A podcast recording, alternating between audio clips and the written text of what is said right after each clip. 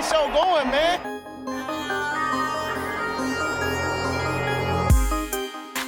Angelo, what an interception! Steps into it, pass is caught! Diggs! Sideline! Touchdown! Unbelievable! Ihr hört Cover 3, der Podcast für Fantasy Football. Moin und herzlich willkommen zu einer neuen Folge Cover 3 der Fantasy Football Podcast. Mein Name ist Timo. Ich begrüße an meiner Seite den Björn. Servus, grüßt euch, schön, dass ihr da seid. Und Rico. Das war mal wieder eine stabile Pause. Moin. Ach ja, die Pause. Ich habe mir erst was anderes die, überlegt. Die, die. Ich wollte sagen, guckt euch diese vollen Lippen an. Stimmt. Ui. Ui, guck mal, Membo. Ja, nach, nach so einer Aufspritzgeschichte muss man auch immer so eine, so eine Schlaufe um den Arm tragen. Das gehört dazu. Ja, ich freue mich wieder dabei zu sein. Ähm, wir haben ja, ihr durftet ja letzte Woche die Division-Analysen abschließen, deswegen gibt's endlich mal was Neues. Bevor wir aber dazu kommen, die ganzen Hörerliga-Einladungen sind rausgegangen. Falls ihr noch nicht beigetreten seid, ich glaube, es sind noch ein, zwei. Bei mir sind, glaube ich, alle drin. Bei dir fehlen, glaube ich, noch zwei, Rico, die eigentlich eine Einladung hatten.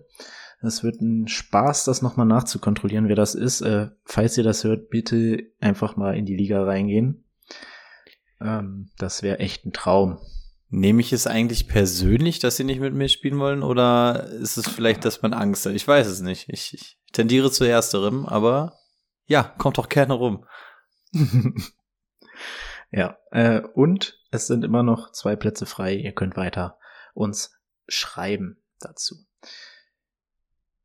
Ansonsten, nächste Woche wäre unsere Special-Folge angedacht.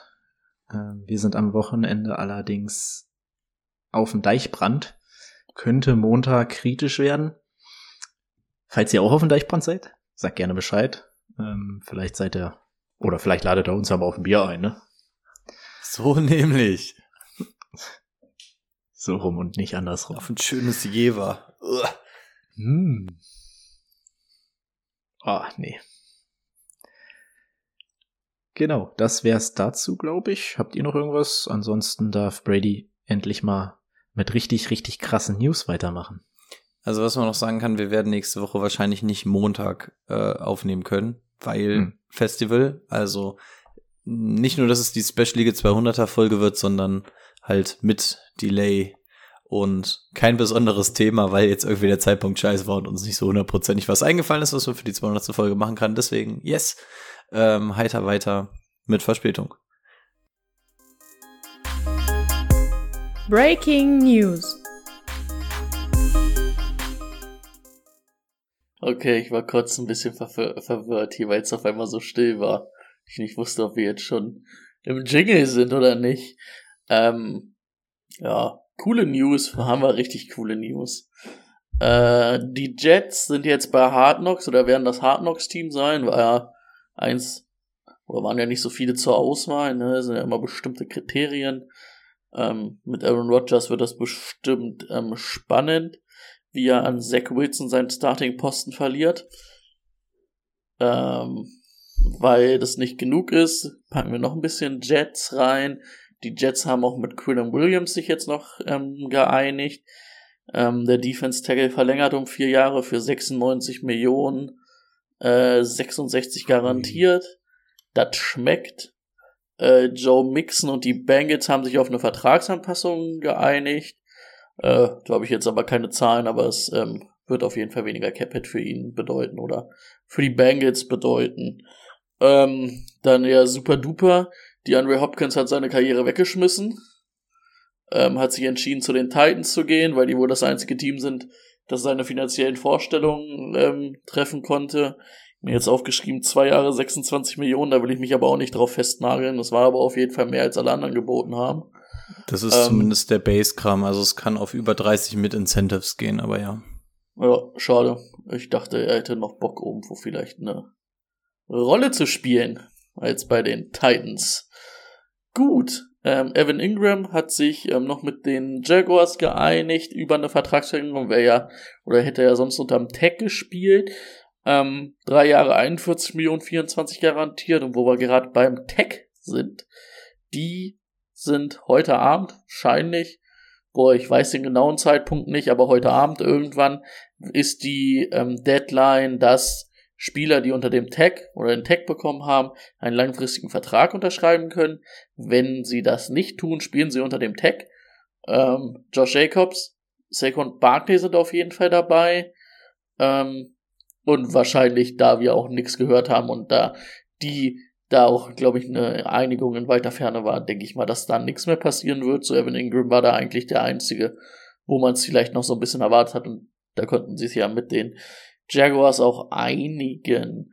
Ähm, ansonsten, ich habe noch eine richtig klasse News, denn JJ Justin Jefferson ist jetzt im 99 Club ähm, von Madden, hat 99er Rating. Supidupi unter die Videospielfreunde von uns. Ähm, Rico und ich sind da immer fleißig unterwegs bei Madden. Ähm, Timo wird dies Jahr auch einsteigen mit seiner Franchise und wird da ordentlich einen wegwerfen ähm, und intercepten und laufen und tackeln weil er hat nämlich richtig Bock, hat er gesagt. Und ähm, er würde da auch eine Cover 3 Liga organisieren, das hat er auch gesagt. Ähm, also meldet euch da schon Klar, mal bei Timo, ja. Mhm. ähm, der organisiert das alles.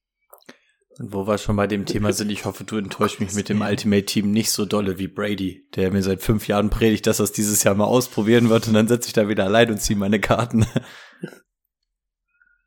Das klang, als wenn ja, du durch wärst. Ja.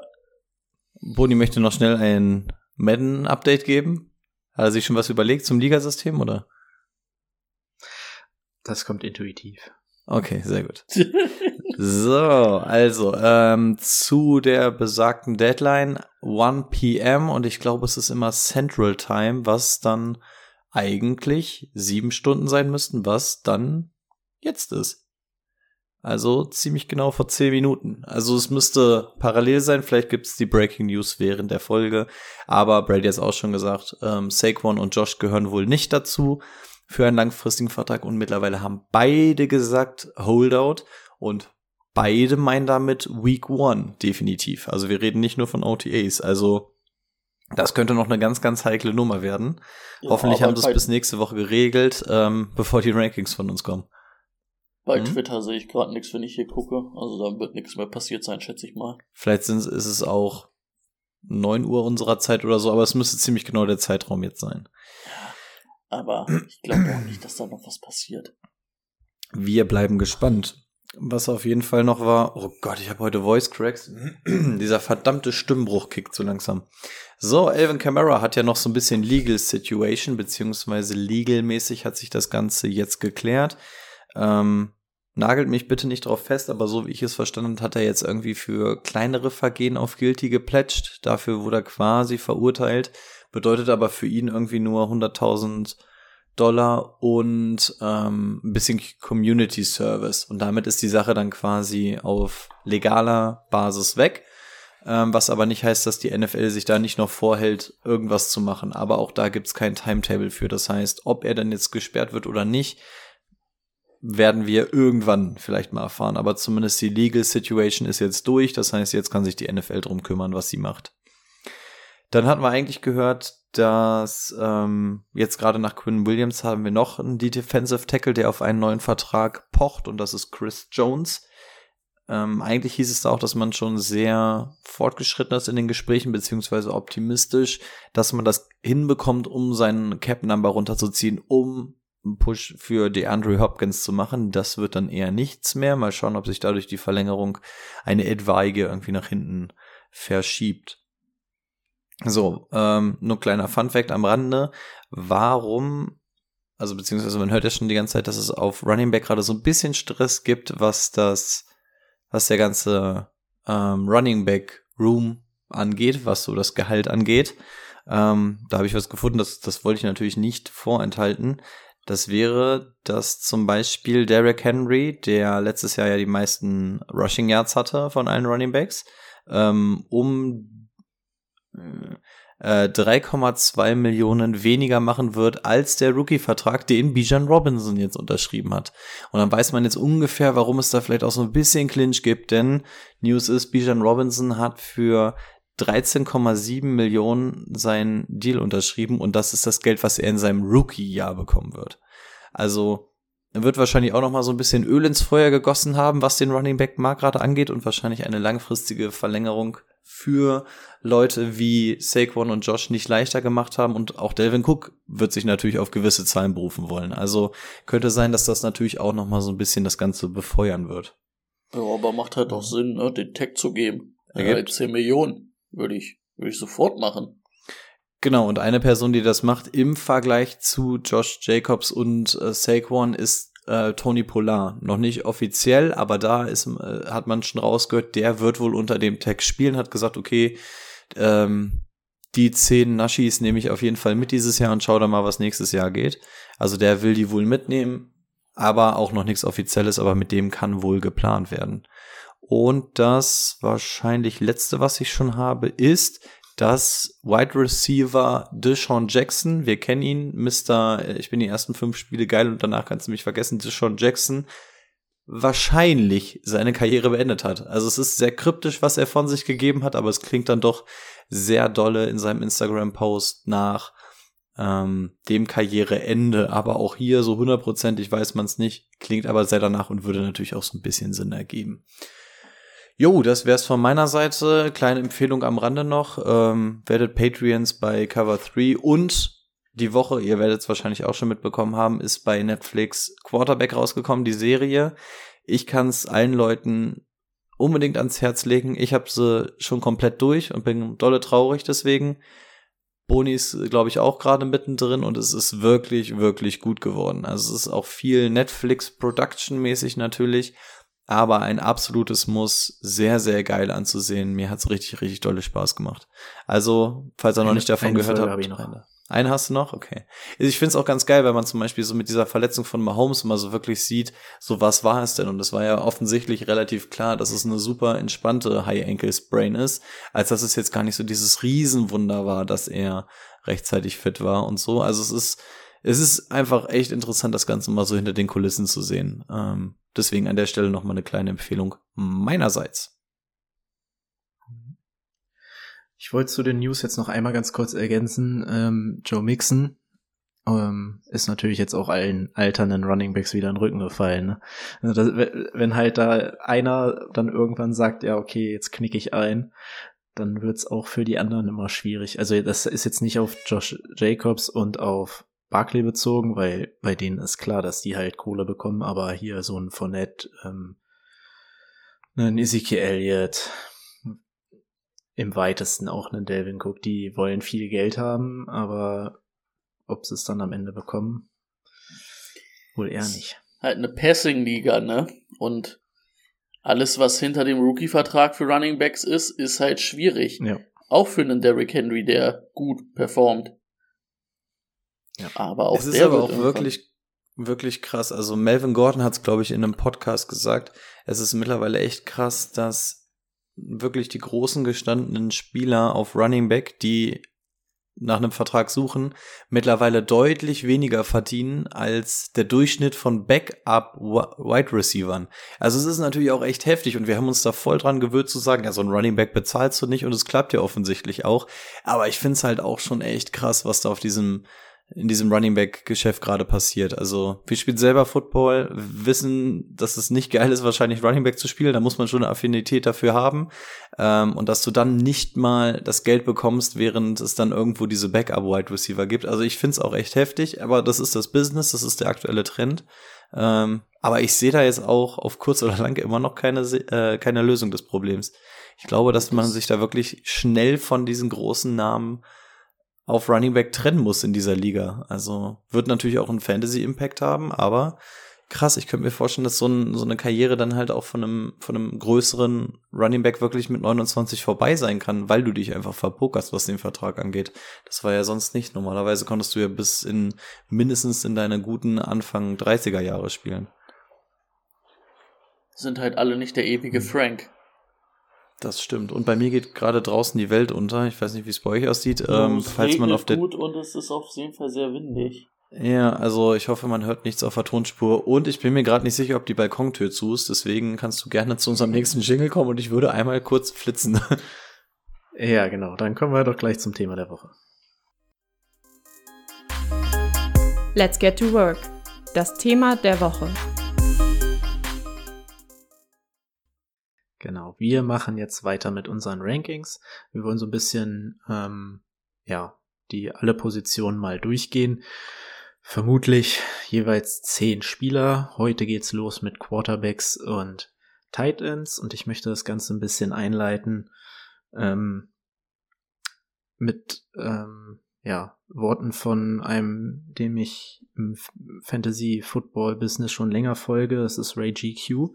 Achso, ich dachte Ähm, mir. Letztens Brady, das ist Brady. nee, das ist Ray GQ und der hat ähm, letztens in einem Podcast was richtig Cooles gesagt, wie ich fand. Und so eine Rankings, die macht fast jeder. Die äh, vor der Saison jeder überlegt sich, ähm, was, was, was glaube ich, was passieren wird, was wäre wenn. Mit diesem What if hat er angefangen. Und er meinte dann auch, so, das ist so individuell. Niemand hätte letztes Jahr an einen Geno Smith geglaubt. Der war in den Top 10. Hätte jemand vor der Saison Geno Smith in den Top 10 gerankt, wäre er für, also ich leg meine Hand dafür ins Feuer, dass das niemand gemacht hat. Da war ja nicht mal klar, ob der überhaupt der Starter ist, bis kurz vor der Saison. Oder einen Jared Goff hätte auch niemand gedacht, dass der so gut abschneidet. Und ähm, mit diesem What-If-Gedanken möchte ich einfach viel mehr jetzt in diese Rankings auch mal reingehen. Wir haben uns letztes Jahr, weiß ich noch, bei manchen so gestritten, so gesagt, so was, niemals, äh, das glaube ich nicht, das, da bin ich ganz anderer Meinung. Ja, du kannst ganz anderer Meinung sein, aber einfach mal dieses, dieses Gedankenexperiment durchzuspielen, sei es jetzt Geno Smith, was sollte ihn schlechter machen? Was macht ihn schlechter? What if? What, what if mit ähm, JSN, mit einer guten O-Line oder einer besseren O-Line noch, die ein Jahr weiter ist, mit einem zweiten Running Back, der auch noch Bälle fangen kann. Warum sollte er nicht wieder da reinkommen? Ich habe ihn da nicht gerankt, aber einfach mit diesem Gedanken, dass wir da mal mit rangehen. Ähm, Schön, schön, dass ja, ja, vers habe ich aber nicht verschiedene. Meinungen. Verschiedene Meinungen. Ja, das ist dieses, dieses What if. Ich könnte ihn rein. Ich, ich hätte kein Problem damit, ihn jetzt reinzusetzen, wenn ich einfach und, und das so zu begründen. Aber ich habe Begründung für meine Spieler und ihr werdet auch welche für eure haben. Von daher lasst uns da rangehen und ähm, ja vernünftige Begründung liefern, wieso wir was gemacht haben und die andere Meinung akzeptieren. Ähm, ich würde sagen, wir fangen mit den Quarterbacks an. Da brauchen wir wahrscheinlich ein bisschen länger. Hm, wie machen wir es? 10 Sagt, sagt jeder, jeder 1? wen. Wir könnten auch einfach unser Ranking durchgehen. Ähm, da ist ja auch Ja. gelistet, wie wir unser Konsens und könnten anhand dessen das Ganze vielleicht abgehen und dann sagen so, okay, ich habe ihn höher, ich habe ihn niedriger oder so. Was haltet ihr davon vielleicht? Ja, der 150er Liste oder Äh, was? nee, in unserer privaten. Okay. Also gut, ja, dass uns sowas immer in den Folgen einfällt. Das können wir halt ja, ja, gut, dass wir das vorher besprochen haben. Ach so, ja, hast du die offen, die, die, die Ähm, nein, aber ich mach sie schnell auf, das kriegen wir hin. Ich habe bei mir natürlich vorhin noch was umgeschrieben und das noch nicht reingespeichert.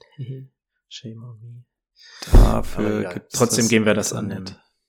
Gesamten durch. So, Ranking. Ich muss kurz in unserer Dropbox gucken. Wir haben auf Platz 1 Patrick Mahomes. Mhm. Ja. Ich weiß, dass Brady es nicht hat. Ich auch nicht. Okay. Äh, dann hab ich ihn nur da. Aber wir sind halt da drunter dann irgendwie so ein bisschen durcheinander. Deswegen hat es Mhm. bei ihm in dem Falle, beziehungsweise, mm, ja, 1, 2, 3 haben wir ihn gerankt. Dann gibt's aber bei Jane Hurts zum Beispiel 1, 3, 4 und so. Das ist zum Beispiel so einer der Gründe, warum es wahrscheinlich Mhm. so ist. Ja. Genau. Ja. Ähm, ich glaube, Patrick Mahomes, Josh Allen und Hurts können wir grob in einem machen. Ähm, weil es die drei waren, die letztes Jahr krass ähm, alle überschattet haben. Und ähm, ich wüsste jetzt keine, keinen äh, Grund, die ähm, ja, also das, da könnte ich vertreten, die in allen verschiedenen Reihenfolgen zu ranken. Und ich, ja, also wenn ihr irgendwas dazu sagen wollt, was eben Brady hat Hurts vorne, weil er äh, Points per Game am meisten hatte und halt ein paar Spiele verpasst hat, das weiß ich, das hat er schon mehrmals gesagt. Weil er ähm, halt einfach von den vorne? dreien halt der extremste Rusher ist und das in der Offense gern gesehen wird. Der hatte in seiner ersten vollen Saison hat er 10 Rushing Touchdowns, letztes Jahr 13. Und ähm, wir haben uns beim Super Bowl lustig gemacht, dass die, die sneaken sich übers Feld. Ja, es ist halt einfach auch Goal-Line-mäßig wird da halt viel gesneakt und Jane Hurts dafür lege ich meine Hand ins Feuer, wird auch wieder an seine 10 Rushing Touchdowns kommen. Und das macht ihn halt so wertvoll. Und ich denke, im Passing wird da auch noch ein bisschen was gehen. Da ist er natürlich nicht auf dem Niveau der anderen, weil sie aber auch eine andere Offense spielen. Und man muss halt dann auch berechnen, dass er nur 13 Spiele gemacht hat. Deswegen habe ich ihn an der 1. Und ich würde zumindest Josh Allen noch mal kurz anschneiden. Ähm, da bin ich dieses Jahr gespannt. Der hat mir letztes Jahr so eine Tendenz nach unten gezeigt, die mir nicht gefallen hat. Ich hoffe, dass er die dieses Jahr wieder ein bisschen in die andere Richtung kippen kann. Weil sonst muss man vielleicht nächstes Jahr da anders überlegen. Aber er bringt halt auch Rushing Upside mit ähm, und ist vom Passing natürlich noch mal ein bisschen deutlich produktiver als ähm, Jalen Hurts. Ähm, aber wir haben da letztes Jahr so ein paar Wackler drin ge, ähm, gedingst, ge, ge, in seinem Spiel, die mir nicht so gefallen haben. Also die Tendenzen haben mir nicht ganz so gefallen. Und ähm, wenn jetzt vielleicht ein Stefan Dix irgendwie ein bisschen abbaut und Gabe Davis doch nicht den Schritt macht, den er letztes Jahr auch nicht gemacht hat, den er dieses Jahr vielleicht hoffentlich dann macht, könnte ich mir vorstellen, dass das schwierig wird, weil die Konkurrenz dahinter halt auch wirklich gut ist, ne? Das mhm. von mir zu den Top 3. Ja, also die drei sind für mich auch ein eigenes Tier. Ich glaube, Brady hatte irgendwann mal angedeutet, dass er vier in, ein, in einem Tier hat. Nee, nee, ich habe auch drei. Drei, okay. Ähm, ja, also für mich ist Patrick Mahomes der mit dem geringsten Risiko von den dreien. Ähm, und ist bei mir einfach in der Mitte. Also dem fehlt so ein bisschen dieses Rushing-Ding, aber ist von den dreien wahrscheinlich der mit Abstand sicherste. Bei Jalen Hurts stört mich so ein bisschen, dass wir nur so eine Season jetzt so richtig von ihm gesehen haben, was so diesen Boom-Faktor angeht. Ne? Die, die will ich ihm auch auf gar keinen Fall abstreiten. Was Brady auch sagt, dass er so der effektivste, heftigste da ist, auf jeden Fall. Aber es ist halt nur eine Saison im Vergleich zu dem, was wir bei Josh Allen und Patrick Mahomes gesehen haben. Und ich habe persönlich Josh Allen weiterhin auf der Eins, wie gesagt, auf zwei bei mir Patrick Mahomes, weil super solide. Ähm, ich habe Josh Allen einfach auf die Eins gepackt, weil, wenn man sich die Dinge halt wirklich mal anguckt, in der Half-PPA-Liga ist er zweimal aus der Top 10 der Quarterbacks rausgefallen. Ansonsten zweimal aus der Top 5 und ansonsten war der jedes Spiel ein Top 5 Quarterback. Also das ist einfach so, so souverän, was du von ihm kriegst. Du hast, obwohl wir gesagt haben, es ist überall zurückgegangen im Rushing, trotzdem sieben Rushing Touchdowns, trotzdem über 750 Rushing Yards. Also es ist einfach immer noch auf so, so einem hohen Niveau, als dass ich sage, da müsste Jalen Hurts wirklich dabei bleiben, was er gemacht hat, und Josh Allen müsste weiter in die andere Richtung gehen, als dass Meinst ich sage, mit okay. Den 750 Yards Josh Allen Rushing Yards? Ja, ich habe hier Rushing Yards Sicher? 762. Okay. Erzähl erstmal weiter. Mhm. Ähm, und ansonsten, er hat noch Dalton Kincaid dazu bekommen, wo wir auch gesagt haben, das ist irgendwie ein ganz geiles Match, das könnte funktionieren. Deswegen habe ich ihn auf Platz eins. aber wie gesagt, es ist in einem Tier. Es sind halt wirklich Nuancen, die sich voneinander unterscheiden. Das ist zum einen einmal, wie oft habe ich sie schon da gesehen, wie viel Rushing Upside gibt es und so weiter und so fort. Deswegen in dieser Reihenfolge. Aber es könnte in jeder beliebigen sein. Das einzige Szenario, was ich wahrscheinlich noch am wenigsten sehe, ist, dass Mahomes auf der Eins ist. Weil dafür ist das Rushing Upside bei den anderen beiden einfach zu krass. Aber Mahomes kann dafür dann halt auch irgendwie 3000 Yard mehr werfen. Also es ist vollkommen willkürlich zwischen den dreien. Ich muss sogar gerade behaupten, ich weiß nicht, wo ich das gesehen habe. Ich dachte, der hätte nur 400 Rushing Yards gehabt. Nein. Dann würde ich ihn jetzt live in der Sendung auf die 2 hieven. Woo! Ey, damit, könnten wir tatsächlich, damit könnten wir tatsächlich eine neue 1 haben. Damit müsste ja, er Mahomes überholt haben. Ja. Also ich habe ähm, Patrick Mahomes auf der Eins. Ähm, zu dem möchte ich gar nicht so viel sagen. Ich glaube einfach, dass die Receiver Müll sind. ähnlich gut sind wie letztes Jahr. Müll Ja, aber mit ihm halt also. ganz gut. Mit ihm ganz gut und ich glaube, Sky Moore wird einen Schritt machen. Wie gesagt, Gadget Tony wird auch noch mal ein bisschen ähm, besser das Playbook gelernt haben. Und von dem her glaube ich, dass, er- dass er keinen Schritt zurück machen wird, das halten wird. Josh Allen habe ich auf der 2. Ich glaube, ähm, Dix ist einfach immer noch ein Top 3 Receiver, was das Route Running angeht. Von dem her, ja, Gabe Davis ist auch dabei, Kincaid. Das passt. Ich habe Hertz tatsächlich ähm, auf die 4 gesetzt. Und das liegt nicht an Hertz, das liegt daran, dass ich glaube, dass so ein bisschen diese ähm, Super Bowl Regression reinkommt. Dieses Team hat beide Koordinator verloren. Ich glaube, das tut schon dolle weh. Also das hat ähm, auch in der Defense ist einiges weggebrochen. Er wird wahrscheinlich ein bisschen mehr werfen müssen.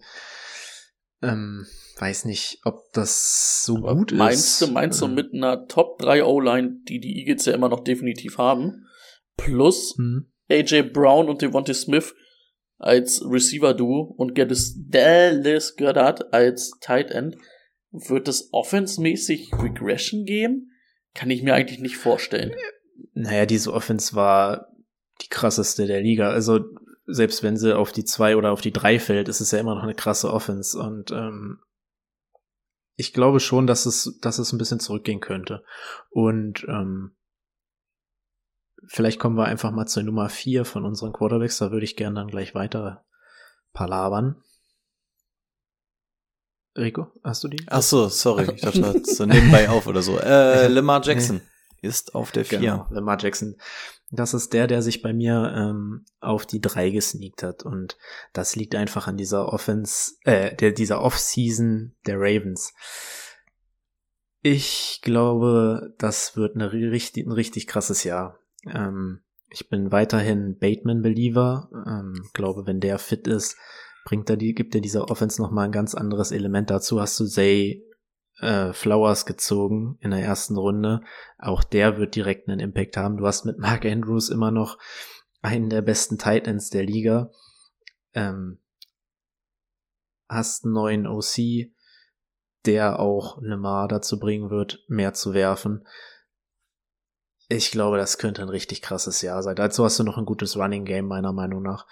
Ähm, deswegen äh, glaube ich, dass Lemar zu alter Stärke zurückfinden wird und sich da oben in dieser Top 4 es gemütlich machen kann. Dann mache ich einfach mal weiter. Ich habe ihn auch auf der 4, ähm, führt auch mein nächstes Tier dann an. Lamar Jackson ist einfach super aus Fantasy-Sicht. Also ähm, Positives zuerst hat seine Extension jetzt bekommen. Man könnte bei den Injuries sagen, okay, zumindest letztes Jahr ging es wahrscheinlich auch ziemlich auf Kosten, weil er diesen Vertrag nicht bekommen hat. Äh, was sich in der Offseason da getan hat, wissen wir selber, was er an Waffen dazu bekommen hat, sei es Free Agency oder Draft. Das einzige Problem, was ich bei Lamar Jackson habe, ist quasi dieser Risikofaktor. Und das ist nochmal ein deutlich anderer als der, den wir bei den ersten drei Leuten haben. Deswegen ist da für mich auch der Tierbreak. Also wir haben jetzt zwei Jahre von ihm gesehen. Ich habe gerade gesagt, dass Josh Allen ja bis auf, boah, was waren es jetzt, vier oder fünf Ausnahmen, jedes Mal in der Top 5 der äh, Fantasy Quarterbacks war. Das war Lamar Jackson in den letzten zwei Jahren fünfmal. In zwei Jahren nur fünfmal als Top 5 Quarterback Fantasy Sicht. Das zeigt einfach, dass die Schwankung hier extrem ist.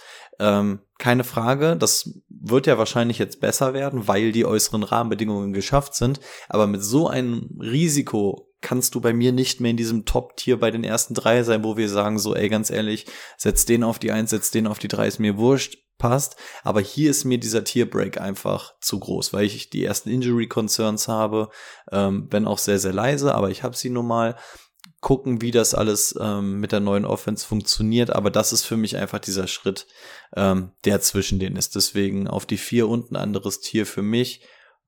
Wenn gleich ich mich unfassbar freue, dass Lamar Jackson auch ADP-wise mindestens eine Runde hinter den ersten drei Quarterbacks geht. Und das ist ein ADP-Schnäppchen, das ich mir nicht entgehen lasse, weil der kann ohne Zweifel immer noch als Quarterback 1 die Saison beenden, wenn das alles so klickt, wie wir uns das vorstellen. Ich Noch irgendwas? habe wen anders an der 4. Ja, dann machen wir doch mit der 5 weiter. Die Nummer 5 ist Joe Burrow. Der hat meine Nummer 4 nehme ich. Der führt mein zweites Tier an. Ähm, zu Lemar würde ich nur sagen, ich möchte, rushing-mäßig ist er über alles erhaben, aber ich möchte es passing-mäßig sehen, dass er eine, dass er eine andere Offense umsetzen kann, die pass-heavier ist als die, die er die letzten Jahre hatte, ne? Weil als Passer ist er vielleicht ein bisschen beschränkter als die anderen. Also ich würde alle meine Quarterbacks zwischen eins und sieben, na gut, Jalen Hurts wird schwer, aber sechs davon setze ich als Passer klar über ihn. Und ähm, deswegen habe ich ihn nur an der fünf. Und Joe Burrow, ja, könnte Joe Burrow noch ein bisschen laufen, würde er ein bisschen laufen, wäre der vorne mit dabei, ne? Das ist, glaube ich, einer der besten Passing Quarterbacks. Der legt gute Stats auf. Er hat halt einfach nur kein Rushing, was ihn dann für Fantasy ein bisschen äh, limitiert am Ende, um ins Top-Tier zu kommen. Und ich glaube, mehr braucht man über Joe Burrow gar nicht sagen. Ja, also allein die Tatsache, dass er, glaube ich, letztes Jahr auf Platz 4 war, davon irgendwie fünf, sechs Wochen ohne Jamar Chase gespielt hat, die O-Line wieder gut was abbekommen hat und dann trotzdem auf Platz 4 zu landen, obwohl du kein, Rush, kein richtiges Rushing-Upside hast, zeigt einfach, wie gut er ist. Und auch da kann ich die Serie nur ans Herz legen. Von ihm sieht man auch ganz viel und da sieht man halt auch, dass der Junge halt auch wirklich einfach Weltklasse ist. Joe Burrow ist da auch dabei? Nee, aber es wird viel auf diese Rivalry zwischen Mahomes und Burrow angespielt und da siehst du halt dementsprechend ähm, einiges auch von Joe Burrow. Also nicht groß mic'd up, aber du siehst halt schon noch mal, was der für Würfe macht und auf was man sich da vorbereitet und so. Ja. Da fragt man sich heute noch in Ohio State, wie man Drain Haskins davor setzen konnte. Stimmt. Ja, ich habe ihn ein bisschen weiter unten gerankt. Das liegt aber nicht an Joe Burrow. Den halte ich auch für einen der besten Pässer der Liga. Aber ähm, hatte ich ja in den Division-Analysen schon gesagt, dass ich nicht so ganz einverstanden bin, was die Coaches da in dieser Offense veranstalten. Das könnte noch besser sein. Und ähm, deswegen habe ich noch zwei, drei Leute davor. Zwei, drei. Supi. Der nächste hm. Platz wäre Justin Herbert. Was wäre jetzt bei uns die fünf? Die sechs? Das, das ist jetzt bei uns die sechs. Sticht. Mhm. Ich habe ihn an der sieben. Ähm, ja, Justin Herbert, ähm, ähnlich wie bei Lemar, in der Off-Season ein bisschen verstärkt in der Offense. Äh, letztes Jahr waren ja auch viele verletzt von den Leuten. Du hast jetzt mit Kellen Moore ähm, einen neuen OC bekommen. Bin ich mal gespannt, wie das funktioniert. Aber mit einem Austin Eckler im Backfield wirst du auch da viel werfen und weniger laufen. Ähm, ja, hat letztes Jahr, habe ich in der Division-Analyse auch gesagt, mit ja, Klatschpappen da als Wide Receiver gespielt.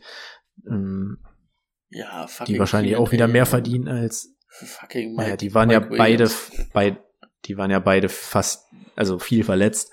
Deswegen, also mit einem Parma und wie sie nicht alle hießen. Ähm, das wird dieses Jahr auf jeden Fall besser. Und selbst dafür hat er die Saison noch ganz gut performt. Also, ja, da sehe ich auch nur den Weg nach oben. Das wird immer unsere größte Niederlage sein, wie wir den nach dem College bewertet haben. Und ich, wollte, ich wollte gerade meine Rede damit beginnen, so hätte ich damals diesem einen Typen in Oregon, wisst ihr noch, wie ich erzählt habe, dass der mich voll ja. und gesagt hat, so, ey, und das ist der neue heiße Scheiß und ich dann mit, mit der Geschichte mhm. im Podcast gekommen bin und dann so, ja, ja, klar wird er das und alle auch gesagt haben, das ist der, von denen noch der mülligste, der in den Draft kommt. Ja, vielleicht wusste der Mann doch etwas mehr als wir. Ähm, ja, Justin Herbert, man muss einfach sagen, das letzte Jahr war eine brutale Enttäuschung für ihn. Ähm, da hat wirklich nichts funktioniert aus Fantasy-Sicht und abgesehen von den Completions war da auch nichts, worauf man stolz sein könnte. Ähm, ich hoffe, dass die Wide Receiver dieses Jahr einfach mal ein bisschen länger fit bleiben, dass er mehr Optionen hat. Und wovon ich mir tatsächlich auch ein bisschen was erhoffe, ist Kalen Moore, der jetzt der neue Offense Coordinator ist. Das ist der Wer Hard Knocks geguckt hat, ähm, kam schon sehr sympathisch bei den Dallas Cowboys rüber. Ich glaube, das ist so dieser typische, der dir halt auch wirklich mal das Playbook öffnet, die tiefen Pässe anbietet und so. Und das ist halt genau das, was Justin Herbert auch kann. Deswegen auch hier wieder ähnlich wie bei Joe Burrow das Problem, dass du einfach keinen Rushing Upside von ihm bekommst und das Ganze halt einfach auf seinem Arm ausruhen musst. Und da steht er Joe Burrow einfach in etwas nach. Ähm, und deswegen bin ich aber auch cool damit, wenn er diesen einen Platz hinter Joe Burrow ist aber dafür muss das Ganze dann auch bitte wieder in gute Bahnen kommen, so wie die Jahre davor. Noch Worte zu Joe, äh, Justin Herbert oder wollen wir mit der 7 weitermachen? Ich hätte, ich hätte vielleicht noch mal ganz kurz, nur ganz kurz zu Keelan Moore. Ich verstehe auch nicht, was, was, also was Dallas sich dabei gedacht hat, den jetzt so vom Hof zu jagen. Weil, ich meine, Dallas hat letztes Jahr irgendwann mit Denucci auf Quarterback gespielt und das trotzdem noch solide da weg koordiniert auf OC. Also ähm, ich finde, der hat echt einen guten Job gemacht und ähm, da bin ich mal gespannt, wie das wird. Den mag ich. Ja. Der nächste Platz, und das ist damit Platz 7, geht an Justin Fields. Den habe ich sogar an 6. Timo Hickisch. Siehst du nicht so, siehst du nicht so. Also, okay. Äh, Na gut, ich habe ihn an acht, aber ich hätte auf jeden Fall einen Quarterback, ja. den ich, den ich nicht dahinter setzen kann vom Ranking. Ich glaube, ich weiß, welcher es ist, ohne dass ich reingucke. Man hat es in der, in der Division-Analyse rausgehört. Genau, das ist nämlich Daniel Jones. Ich wusste, ich wusste es. Ähm, Timo, mach du erst mal. Ja, also Justin Fields letztes Jahr 15 Spiele gemacht, Quarterback 7 geworden. Ähm, auch dieser Mann hatte keine Right Receiver, auf die er werfen kann und ist um sein Leben gelaufen. Und das kann der Mann. Was der Mann aber auch kann, und das vergessen wir, glaube ich, ist, das war ein, im College einfach ein guter Passer. Das war keiner, der viel gelaufen ist. Der war gut im Passing Game. Und er hat jetzt DJ Moore dazu bekommen. DJ Moore, ich würde ihn jetzt nicht ähm, was das reine Wide Receiver Spiel angeht, unter meine Top 12 ranken. Aber das ist ein Upgrade sondergleichen zu dem, was, was letztes Jahr darum gelaufen ist. Also der Mann hat Anspielstationen auf Titan, auf Right Receiver und ich denke, ähm, schlechter als letztes Jahr wird's nicht. Da war er Quarterback 7. Deswegen habe ich ihn an der 6 gesetzt. Hm, darf ich? Bitte. Ähm, ich habe halt ein bisschen, also ich habe ihn auch an 8 und er ist immer noch im gleichen Tier wie die ganzen anderen, die ich da habe. Aber davon der schwächeste. Ja, ich glaube auch, dass im Passing da noch was geht, muss aber auch was gehen, weil das war letztes oder die ersten zwei Saisons von ihm brutal schlecht. Ich habe im College da auch mehr gesehen, als ich ähm, in der NFL gesehen habe. Und du musst aber, glaube ich, auch ein bisschen damit zurückrechnen, der hat letztes Jahr 1100 irgendwas Yards erlaufen. Das wird schon schwer. Der hatte ja diese absurde Line, dass er, glaube ich, sieben oder acht Spiele hintereinander mit 100 Rushing Yards hatte, ne? Ähm, da musst du halt gucken, ob er sich das halten kann. Und sage ich mal, wenn er vielleicht auf einem Normalmaß so von einem Hertz, er, ist er, ein, ist er ein besserer Scrambler als ein Hertz? Oder hat er letztes Jahr einfach nur bessere also für, für, für, für Rushing, weil er oft einfach weggelaufen ist, statt zu werfen. Ähm, wisst ihr, was ich meine? Auf was ich hinaus will? Ist er besser im Rushing oder ist er ein besserer Rushing Quarterback als Jalen Hurts? Und Josh Allen, die dann so um die 700 Yards haben? Oder sind so 700, 800 Yards eher das, was er wirft, was er dieses Jahr rusht? Und dann muss man halt aber auch sagen, was waren es, 2300, 2200 Yards Passing? Da muss natürlich noch mal ein Schritt kommen, ne? Also wir sprechen dann immer noch von ähm, Jane Hurts, der halt irgendwie 3300 hatte in 15 Spielen. Ähm, das sind halt dann aber auch noch mal 1000 Yards weg, ne? Und er hatte genauso viele Spiele und wenn nicht sogar noch eins mehr, glaube ich. Ähm, da muss man halt gucken, dass da der Schritt noch deutlich nach vorne kommt und dass das sich die Waage hält, nicht, dass er halt, yo, im Passing gehe ich vielleicht auf 3400 Yards hoch, ich mache aber nur noch 600 Yards Rushing, dann wird's halt schwer dieses Niveau zu halten, ne? Und ähm, da würde ich einsteigen, deswegen habe ich halt einen Trevor Lawrence vor ihm, weil Trevor Lawrence einfach ein sehr guter Passer ist, der dir aber auch ein gewisses Rushing Upside gibt, wo ich sogar sagen würde, das Rushing Upside von Trevor Lawrence ist auf jeden Fall höher als das von äh, Borrow und ähm, Herbert. Da gibt er dir mehr. Und deswegen wird's schwer für mich, dass er an ihm vorbeikommt. Jetzt darf Rico. Äh, Jetzt will ich eigentlich gleich auf zwei Takes eingehen. Ich bleibe erstmal bei Justin Fields. Ähm, für mich ist er halt einfach von dem, was ich auch schon so gesagt habe, die wackelige Version von Lamar Jackson. Auch hier ist einfach Risiko relativ hoch, ähm, dafür das Upside aber auch extrem hoch. Also was der wirklich auf dem Boden geleistet hat, war ja wirklich aber witzig. Ähm, um auf die Frage von Brady ähm, zu antworten, ja, er ist deutlich besser. Das sagen zumindest auch die Stats. Also was der pro Run macht, ist wirklich bedeutend vor dem, was äh, Josh Allen und ähm, Jalen Hurts machen. Also zumindest letztes Jahr war er da wirklich deutlich effektiver. Ich sehe aber auch, dass er diese Statistik, die ist aber witzig, die Mhm. kann er nicht halten. Das muss runtergehen. Das halt, darf ich noch mal kurz einhaken? Das halt die ja eh Frage dabei. ist ja, ach so, sorry. Ich bin einfach mal so dreist. Ähm, Das machst du immer. Jo, ist mir egal. Äh, müsst ihr jetzt mitleben, jetzt, jetzt kennen wir uns schon zu lange dafür. Ähm, dass er ja sehr viele Scrambles letztes Jahr hatte. Wenig designte Runs, ne? Wo dann natürlich sowas immer schwieriger ist, ne? Was ist, wenn es mehr designte Runs sind als Scrambles, wo die Verteidigung vielleicht auch nicht unbedingt dann immer drauf mit rechnet, ne? Das ist nochmal so eine Frage, die mich damit reinschmeißen würde. Auf Platz 8 wäre dann Trevor Lawrence. Mhm. Mach doch weiter gleich. Ähm, ja, Trevor Lawrence. Das wollte ich mir nebenbei nochmal Joe Burrow angucken, weil ich, das hat man auch in der Division-Analyse gehört, diesen Hype voll mitgehe mit Trevor Lawrence, aber ich sehe dieses riesige Rushing-Upside in ihm nicht. Also Ähm, riesig nicht, ne? Ja, also im, im, im Vergleich zu einem Joe Burrow, er hat genauso viele Touchdowns gemacht wie er und ist irgendwie 50 Jahre vor ihm gewesen. Im Vergleich zu einem Justin Herbert ist das definitiv ein Sprung. Aber ich sehe dieses immense Rushing Upside bei ihm nicht. Und das ist das, was mich so ein bisschen stört. Ich habe ja heute meine Rankings nochmal überarbeitet. Bei mir ist er auf äh, Platz 10 und ich kriege ihn ums Verrecken einfach nicht davor, weil mir das zu dolle fehlt. Und ja, er hat Calvin Ridley bekommen. Ja, wir haben letztes Jahr gesehen, warum er dieses Riesentalent ist. Aber ah, genau das fehlt mir noch so ein bisschen. Also wenn er rushing-mäßig jetzt wirklich noch so krass einen drauflegt, also entweder 10 Dinger reindrückt oder nochmal 300 Rushing Yards drauflegt, und ich glaube, der hatte insgesamt 300 und, äh, wenn ich jetzt nicht scheiße erzähle, ne, knapp 291. 300, genau. Ähm, dann fehlt mir noch dieses Rushing Upside, um in die Top 5 reinzustoßen.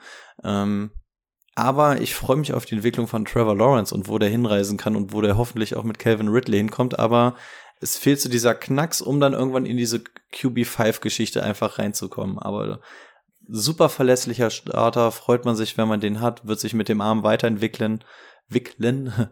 ähm, aber das Ceiling wird für mich das sein, was einfach ähm, jetzt ein Justin Herbert oder ein Joe Burrow ist. Und weiter kann ich ihn einfach Stand jetzt noch nicht sehen und deswegen nur auf Platz 10, weil erst ein Jahr gesehen und hoffentlich entwickelt er sich mal zu dem, was die beiden gerade sind. Na komm, ihr könnt jetzt Trevor Lawrence nicht unkommentiert hier stehen lassen. Ich habe jetzt zu Trevor Lawrence schon alles gesagt. Achso, okay. Achso, okay. Ähm, ja, ich habe ihn auch, ich habe ihn auch vor Fields, ich habe ihn an der 5. Und ähm, ja, ich glaube auch nicht, dass er der große Läufer ist. Das, was ich glaube, ist, dass der sich eher nochmal an der Goal-Line reinstürzt als ein Herbert und ein Burrow. Und dazu mit Calvin Ridley diese Waffe bekommen hat, ähm, ja, die letztes Jahr nicht mal groß gefehlt hat, aber den einfach jetzt dazu zu bekommen Peterson, ne? Zwei, ja, zwei von Peterson hätte ich, ja, hätte ich jetzt auch noch gesagt. Also, ähm, ich glaube, das wird, es wird echt eine große Überraschung dieses Jahr geben und der kann gut und gerne in die Top 5 reinkommen. Urban Meyer muss nochmal vor Gericht. Der hat ein Jahr Trevor Lawrence Karriere vergeudet. Ja. Das wäre eigentlich nur fair. Dann machen wir weiter mit Platz 9. Das ist Daniel Jones. Supi. Okay. Wer hat den so weit hoch? Ich habe Ähm, den an. Der fängt an. Brady und neun. ich haben ihn an 8, 9 und du an 11. Ah, ich- Also, ihr seid auch alles ziemlich nah beieinander. Ja, so weit ist es noch nicht auseinander. Aber Boni, dann fang du doch vielleicht mit dem schlechtesten an. Du hast ihn am niedrigsten. Jetzt mach, äh, Ja. schlüpfe ich einfach mal schnell als Moderator Ähm, in die Rolle. Äh, Ja, weiß ich, also ja, das ist auch einer, der mal laufen kann. Ähm, ich, ich fand ihn ja letztes Jahr ganz gut und und äh, also ganz interessant und ich weiß einfach nicht, ob der jetzt im Passing Game große Sprünge noch machen wird. Ich glaube, wir haben viel von ihm gesehen, was es sein kann. Er war letztes Jahr ja neunter Quarterback. Ich, ja, ich habe einfach bei anderen das Gefühl, dass sie einen größeren Sprung machen können. Ich glaube auch nicht, dass Darren Waller jetzt dazu führt, dass er im Passing Game nochmal exorbitant nach oben geht. Also, ja. Ist, ist okay für mich, kann ich starten, aber muss ich auch nicht. Ich Aber muss, habt ihr, habt ihr ein Tier hinter den Leuten, oder? Hinter Fields und so? Ja, ja. ich nicht. Gleiches Tier? Ja. Kannst Ja. du mir, nenn mir mal, darf, kannst du mir mal, also Tier 1 ist bei dir Hurts, Mahomes, Allen. Mhm. Tier 2 ist dann, Lamar Burrow Herbert.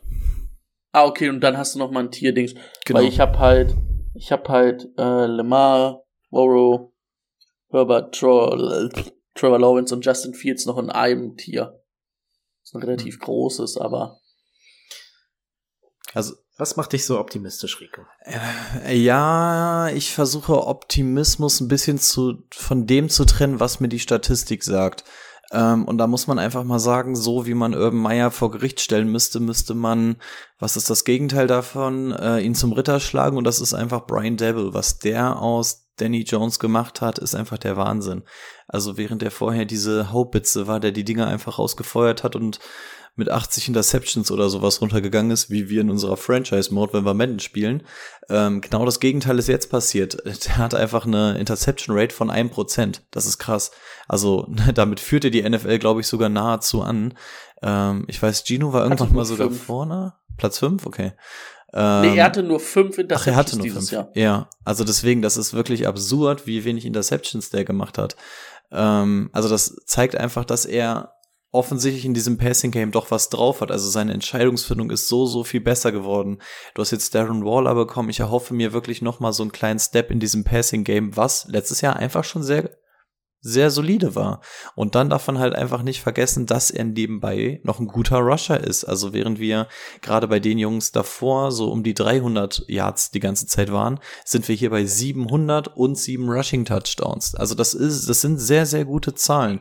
Und wenn ich das jetzt einfach mit der neuen Anspielstation sehe, ähm, und dann, also ich, ich habe die Fantasy-Dinger gerade vor mir, er ist letztes Jahr in der Top 10 geendet, ähm, hatte zwei, drei, drei Games innerhalb der Top 5 sogar und nur eins, wo er wirklich mal außerhalb der Top 20 gelandet ist. Also er ist für mich so ein bisschen overlooked und ich sehe jetzt keinen Grund, dass er nächstes Jahr so viel schlechter werden soll. Und dann geben ihm die Zahlen in dem Falle für mich einfach recht, als dass er, wenn er da ist und eventuell einen kleinen Step macht, es einfach in die Top 10 schaffen muss. Deswegen ist es bei mir kein Optimismus, sondern einfach so, je länger ich mich mit den Zahlen beschäftige, ist es dieses, ja, okay, also Eye-Test-mäßig kriegt er mich gar nicht, aber ja, wenn, wenn man einfach so einen 180 Grad Turnaround macht, ist das für mich einfach schon etwas. Hat halt durch sein Rushing halt eine sehr gute Baseline, die sehr hoch ist. Und ja, das war letztes Jahr passingmäßig schon besser als die Jahre davor und das mit Ricky James. Das wird halt dieses Jahr auch besser, ne? Man kann von Waller dann halten, was man will, da kommen wir ja nachher noch zu, aber Darren Waller wird, ist halt ein super Upgrade direkt mal. Und dann haben sie ja noch ähm, hoffentlich Wendell Robinson ein, zwei Spiele länger. Und ähm, vielleicht ist dann Hyatt sogar jemanden, der ihn was bringt. Hyatt? Ist Hyatt zu Dings gegangen? Hyatt war bei den Giants. Oder? War es der andere? War es Tillman? Nee, Ja, Tillman war Browns. Hyatt. Ja. Das ist halt vielleicht so dieser Outside-Receiver, der dir eine verlässliche ähm, Quelle da draußen gibt, ne? Und das ist dann schon mal besser als, was war es letztes Jahr? Ricky James und Darius Slayton. So. Und von daher muss es ja theoretisch, muss es besser werden. Wie hast du gesagt, why not? Nee, if else? Nee, What was? if? What if? What if? What if? Was wäre wenn? Ja, und what if, wenn die Giants in den letzten fünf Jahren mal einen richtig geilen Wide Receiver gehabt hätten? Also so einen richtig Hm. geilen Wenn aller Kenny Golliday Ja, nicht nach, Kenny nach den. Lions-Jahren gesagt hat, naja, ich habe eigentlich gar keinen Bock mehr. Ja, da wären wir davon ausgegangen. Aber da, also wirklich, stell da mal einen anständigen Wide Receiver hin. Ich würde wirklich gerne mal sehen, was Brian Devil und Daniel Jones mit dem machen. Deswegen bin ich tatsächlich schon relativ froh, dass es zumindest ein Darren Waller geworden ist. Gut, wir müssen voranschreiten. Wir sind mal wieder mächtig über der Zeit. Ja. Ähm, Wer ist denn der letzte auf unserer Liste ist Deshaun Watson. Mhm. Habe ich auch genau auf der 10. Ja, äh, Yep. ich glaube, relativ kurz bei mir letztes Jahr ziemlich rostig gestartet in seiner Browns-Karriere, aber wir wissen, was er, was er vorher schon geleistet hat und ich glaube, mit Elijah Moore hat man nochmal ein gutes Wide Receiver-Upgrade bekommen. Ähm, mit Njoku hat er sich direkt gut verstanden und auch ähm, äh, Murray Cooper hatte, wie ich fand, vom Wide Receiver-Spiel her eins seiner besten zwei Jahre seiner Karriere. Also das sah echt gut aus. Ähm, vielleicht sogar das Beste, das kann man, kann man diskutieren, aber äh, ja. Ich glaube, da, find, da findet sich was zusammen mit einem guten Laufspiel, was da, was da reinkommt, was ihm natürlich auch noch mal ein bisschen Flexibilität gibt. Hm, könnte gut funktionieren. Kann ich Ja. eigentlich nicht viel hinzufügen. Hat eine super Offense, hat eine super Offensive Line, wenn wir halt über Justin Hurts, äh, Justin Hurts, Burrow. Justin Hurts, äh, war aber auch Jalen ganz Hurts. falsch. Jalen Hurts, ähm, sagen, dass der eine Top 3 Line hat, dann müssen wir es wahrscheinlich über Deshaun Watson auch sagen, vielleicht Top 5, ähm, plus ein gutes Surrounding. Plus wir haben ja gesehen, was der in der Müll-Offense in seinem letzten Texans-Jahr war, der Passing-Leader nochmal.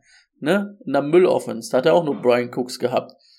Ähm, das möchte ich jetzt nochmal sehen, wenn der wieder fit ist.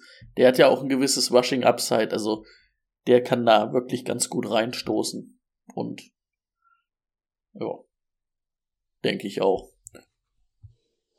Man muss ihn halt Ist das einfach. dann- Achso, sorry. Das klang so final. Nee, ich wollte jetzt eigentlich Ja. nur wissen, ist das dann, also bei dir, Rico, ist das dann das Tier mit Daniel Jones zusammen wahrscheinlich? Das ist der letzte, der noch in dem Tier mit drin ist, ja. okay, gut. Und, und da ist halt auch wirklich dieses, es ist, es schwingt einfach nur die Hoffnung mit. Und dass wir gesehen haben, dass er schon immer eigentlich in den Jahren, in denen er gespielt hat, mit Ausnahme letzten Jahres, immer ein Top 5 Quarterback war. Also erinnert euch mal bitte zurück, was das für ein Fantasy Quarterback war. Das war der heiße Shit damals.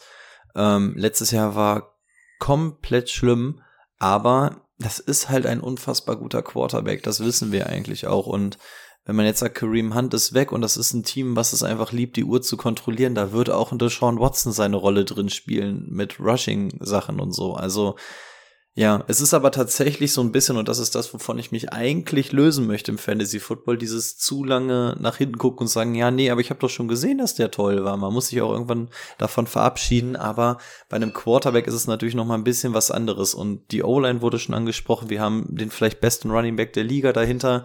Ähm, die Wide, äh, Wide Receiver, da ähm, hast du mindestens einen guten. Also, ja, ich sehe jetzt eigentlich nicht die Gründe, dass man sagen muss, der kann es nicht in die Top 10 schaffen. Coaching, ne? Mit Ja. Stefanski. Deswegen, also da ist, also es ist wirklich viel What if gefühlt, weil hier habe ich jetzt keine Zahlen, die ich irgendwie drunter legen kann, aber es ist, ähm, es geht, es geht kein Take ähm, über Deshaun Watson, ohne dass ich mich einmal über ihn beschwere, so ein Arsch er vielleicht auch sein mag. Ähm, die Zahlen und so davor waren immer geil und ich hoffe, dass es ähnlich wie bei Russell Wilson wirklich dieses eine Jahr war, weil aus NFL-Sicht macht er sonst zu viel Bock. Wir gehen rüber zu den Titans, wir sind richtig, richtig spät dran. Ähm, Hm. Und da gibt es eine Person, die, die ihn nicht, äh, die einen anderen Platz eins hat. Was? Okay, da haben aber alle komisch geguckt. Nein, natürlich haben wir alle Travis Kelsey auf Platz 1. ähm, Achso, ich dachte alle Kai Pitts. Weiter. Alle Kai Pitts. äh, und auch Platz 2 ist derselbe. Also wir haben Travis Kelsey auf der 1. Möchte irgendjemand was zu Travis Kelsey sagen? Hab, hab, habt ihr ihn Nein. in einem Tier mit wem anders oder? Nein. Ich habe ihn mit Mark Andrews im Tier, aber ich kann den Case verstehen, dass man für ihn ein eigenes Tier aufmacht. Genau, ich, ich bin dann zweiteres, also ich habe beide in jeweils ihr eigenes Tier gepackt. Also ich habe gesagt, Mark Andrews grenzt sich zu denen darunter nochmal zu krass ab, aber an Travis Kelsey kommt er halt auch nicht ran. Deswegen, ähm, ich versuche hier auf meiner Liste nicht zu viele Linien zu ziehen mit Tierbreaks, aber da ging es für mich nicht anders. Also es, es, es wäre verwegen, Mark Andrews auf Travis Kelsey Niveau zu setzen, finde ich. Umgekehrt genauso, aber wenn du Mark Andrews mit den anderen zusammenpackst, geht auch nicht. Deswegen, also ich muss es einfach trennen. Aus Dynasty-Sicht wäre es das übrigens nicht, aber Redraft, ja. Ja, da ist halt das Alter von ähm, Mark, Mark Andrews halt deutlich geschmeidiger. Bedeutend. Ähm, möchte Gut. jemand über Mark Andrews reden? Also ich glaube, Kelsey, ne, haben wir schon gesagt, können wir komplett weglassen. Mark Andrews, hoffen wir ich auf Baltimore. Halt Mark so, ne? Andrews, deswegen habe ich ihn im gleichen Tier zu. Ich kann mir halt vorstellen, dass es eine kleine Regression vielleicht bei Kelsey auch mal gibt, weil irgendwann wird das Alter eine Rolle spielen. Ähm, ich glaube, ich jetzt 32 wird 32. Korrigiert mich, das kann bestimmt mal einer nachgucken. Ähm, aber Mark Andrews hat mir schon in zwei, drei Saisons gezeigt, dass er halt auch dieses Niveau hat, dass er vielleicht an den Kelsey rankommen kann, weil er halt letztes Jahr auch kein gutes Jahr hatte. Ohne Lemar auch ein bisschen Verletzungssorgen gehabt. Ähm, da kann man halt, also deswegen habe ich Mark Andrews im gleichen Tier, weil ich ihm zutraue, dass er ziemlich nah dran kommt an Travis Casey. Und wenn Travis Casey vielleicht eine kleine Regression hat, vielleicht sogar ihn um ein Touchdown und ein Yard überbietet. Dann können wir jetzt. Also, Achso, sorry, sorry, sorry. Ja. ja. Nee, mach, mach, mach die drei. Ähm, die drei Nummer drei und vier streiten sich, in welcher Reihenfolge wir es machen. Ähm, man sieht es auch bei uns, also da kommt keiner dazwischen, aber wir haben uns drum gestritten, wer auf Platz 3 und wer auf 4 ist, zwischen Pitts und Hawkinson. Es ist aber diese Reihenfolge bei uns geworden. Ähm, Kyle Pitts auf die 3 und Hawkinson auf die 4. Von daher könnten wir die eventuell auch im selben Abwasch einmal mit abhandeln. Mhm. Ja. TJ Hawkinson, ähm, Pass-Heavy Offense und er ist die Anspielstation Nummer 2 ich glaube nicht, dass Allison jetzt direkt die zwei wird, eher so zweieinhalb vielleicht. Ähm, ja, ich glaube, da ist einfach viel Passing Volume, was, was ihm zugute kommt. Ich würde ihn jetzt vom reinen Tight End Spiel nicht auf die drei setzen, aber einfach die Offense, ja, gibt das einfach her. Und bei Tight Ends Volume zu haben, ist ähm, selten und das nehme ich gerne mit. Ich habe ihn auf der 4, aber der Stretch bei den Vikings hat richtig gut gestimmt. Ich glaube aber auch, dass Kai Pitts einfach letztes Jahr ein beschissenes Jahr hatte. Ich glaube so, es geht eher Richtung Jahr 1 und da hat er halt zwei Touchdowns gehabt und der Mann wird halt nicht nur bei zwei Touchdowns bleiben. Also letztes Jahr hat er, glaube ich, gar keinen gehabt, ne? Hat er letztes Jahr einen Touchdown gehabt? Ich weiß nicht, wie, wie man diesen, schon. diesen doch, Mann auch oh, hat, hat. Oder? Ich, ich habe doch allein bei Quarterback was ich auch gesehen, gesehen, oder? Hä, hey, aber nein, da war letztes Jahr angeblich ja. keiner dabei. Doch. Zwei, zwei, Doch, ja. Zwei. Ich wollte gerade sagen, also ich habe auf jeden Fall bei Quarterback gesehen, wie Mariota, glaube ich, mindestens zwei hingeworfen ja. hatte. Hm. Also Kai Pitts muss halt eigentlich vor den Touchdowns hochgehen. Also dem man muss ja eigentlich nur mal anwerfen in der Red Zone. Und dass der Titan mäßig richtig gut ist vom Spiel, glaube ich, da sind wir uns einig. Vielleicht kann er dieses Jahr dann auch, ähm, er hatte ja letztes Jahr auch ein bisschen Verletzungssorgen. Im ersten Jahr musste er viel Outside spielen, weil sie keinen Outside-Receiver hatten. Wenn der jetzt natürlich ein bisschen nach innen ziehen kann, weil Drake London halt ein Outside-Receiver ist, der ja letztes Jahr auch funktioniert hat, aber halt selten zusammen auf dem Platz gestanden, kann ich mir vorstellen, dass Kai Pitts echt nochmal einen Schritt nach vorne macht von den Stats. Yards-mäßig vielleicht wieder an sein erstes Jahr kommt und Touchdowns vielleicht auch mal 5, 6 macht und dann, ähm, deswegen habe ich ihn so ein bisschen vor Hawkinson und ja, würde, nee, ich kann ihn nicht. Also ich kann Hawkinson nicht davor setzen, leider.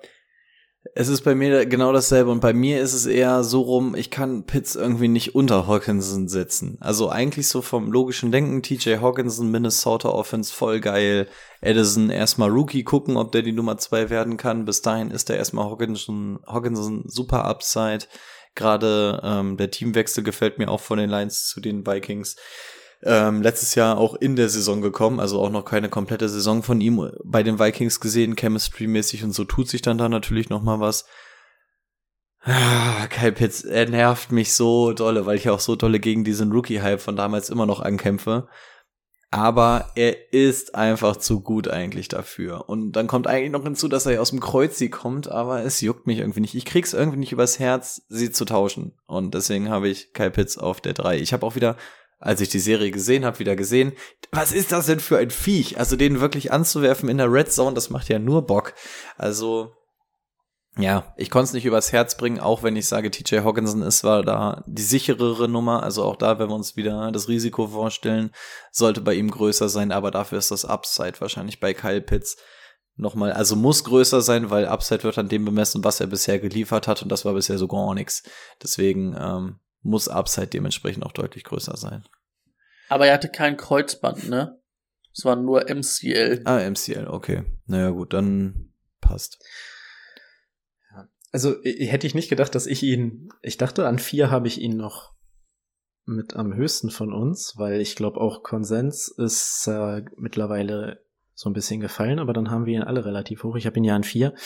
Ähm, ja, Kai Pitts, super Target Share, in dieser Offense. Ähm, das wird über der 25, über 25 Prozent sein. Das Problem ist, wie viel wird Desmond Ritter mehr werfen als Mariota?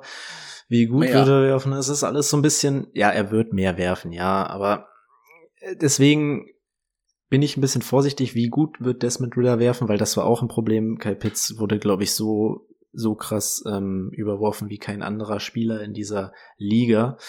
Und dem Mann musst also, du erstmal überwerfen ehrlich, also der, der ist sechs Fuß sechs, also der ist äh, größer als jeder andere Titan, den wir hier auf dieser Liste haben und dann noch der athletischste davon.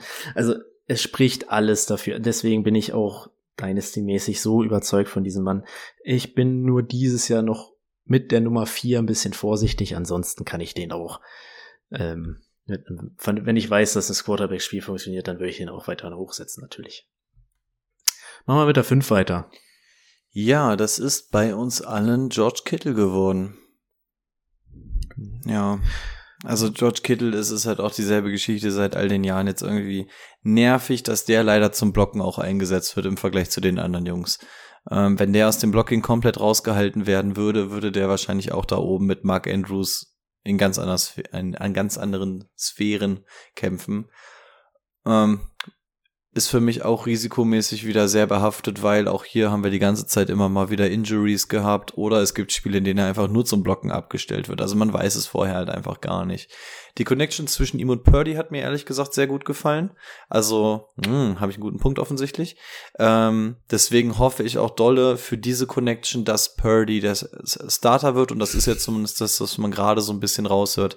Also das hat mir wirklich gefallen und die Connection zwischen Quarterback und Titan ist halt wirklich wichtig, weil so ein Titan wird auch auf den Quarterback drauf geschemt und da er beides kann, erhoffe ich mir, dass wenn es Brock ist, dass ähm, er dann so ein bisschen mehr auf Routen gehen kann. Aber wenn George Kittle eine Route läuft, dann sind das auch nicht so diese Dully-Pässe, ne?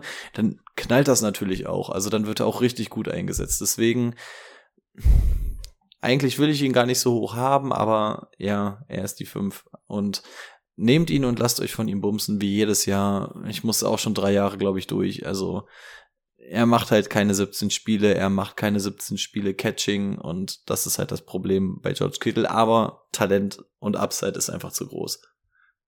Kann der halt auch mal ein 25, 30 Punkte Spiel easy, geben. Easy, Ich weiß noch, als wir in München waren, war das Spiel eigentlich verloren. Nachts um zwei spielte noch San Fran. Ich gehe ins Bett, fluche, stehe morgens auf und sage, Leute, ich habe das Ding noch gewonnen, weil, äh, weil er 27 Punkte gemacht hat. Das geht, ja. auf jeden Fall. Der Mann hat, der Mann hat äh, äh Championships gewonnen, ja. auf jeden Fall. Halbfinale und äh, Viertelfinale 23 und 27 Punkte. Das ist äh, schon krass. Und äh, das mit dem Purdy hätte ich auch gesagt. Gefällt, hat mir auch ich wollte ich wollte eigentlich gerade sagen, aber dann hat ja Rico schon gesagt, dass der vielleicht, also man hört, dass er vielleicht Starter ist, wollte ich gerade sagen, ah gut, eine gute Chemistry zu deinem Backup-Quarterback bringt dir auf dem Feld nicht viel. Aber der war dann schon weg. Der, Brady, der gib auf. Brady, gib auf. Ey, scheißegal. What, ey, what, what ey, if Trey ey, Lance ey, wird starten? ey, ey, ey, scheißegal. Dynasty hat der Purdy und, und Trey Lance. Ich hab den Starting Quarterback der 49ers, egal wer es wird.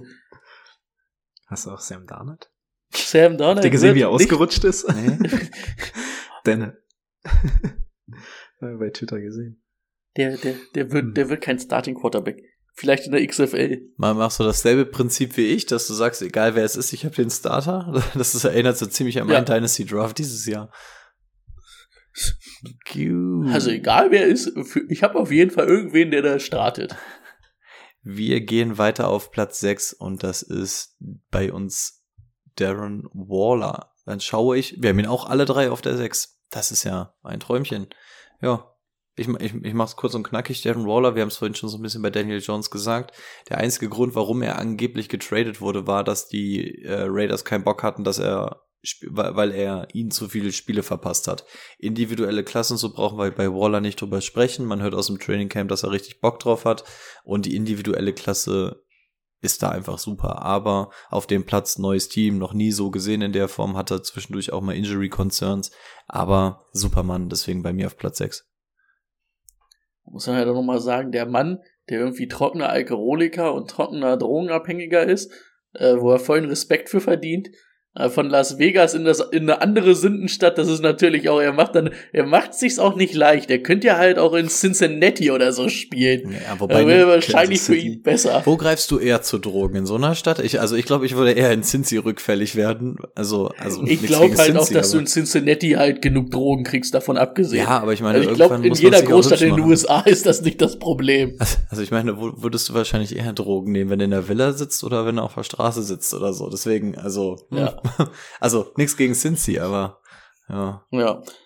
Aber ja, also Waller, ich hat, oder wir hatten es ja, glaube ich, mal in der Folge auch gesagt, Waller könnte so ein League-Winner für mich sein, weil du für den einen niedrigen Preis bezahlst.